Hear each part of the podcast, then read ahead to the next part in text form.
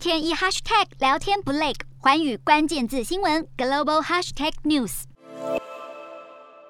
美国最高法院近期传出计划推翻妇女合法堕胎的权利，引发舆论哗然。眼看民众的愤怒情绪高涨，美国司法部长赶紧出面缓颊。这场司法与女性权利的拉锯战越演越烈，甚至引起了邻国加拿大政府的关切。加国公共安全部长甚至表示，如果美国公民在求助无门下想要前往加拿大进行人工流产，会确保这些人受到欢迎。根据流产药物厂商声明，自从最高法院的严拟草稿被泄露后，公司网站上询问流产处方签的女性就暴涨了三倍。他们都在担心，一旦法案真的通过，就会失去安全的人工流产途径。眼看美国十一月的其中选举越来越近，合法堕胎的争论也势必成为选战的主战场。不少人都在观察力挺妇女权的民主党接下来会如何在这个议题中为美国女性的身体自主权奋斗。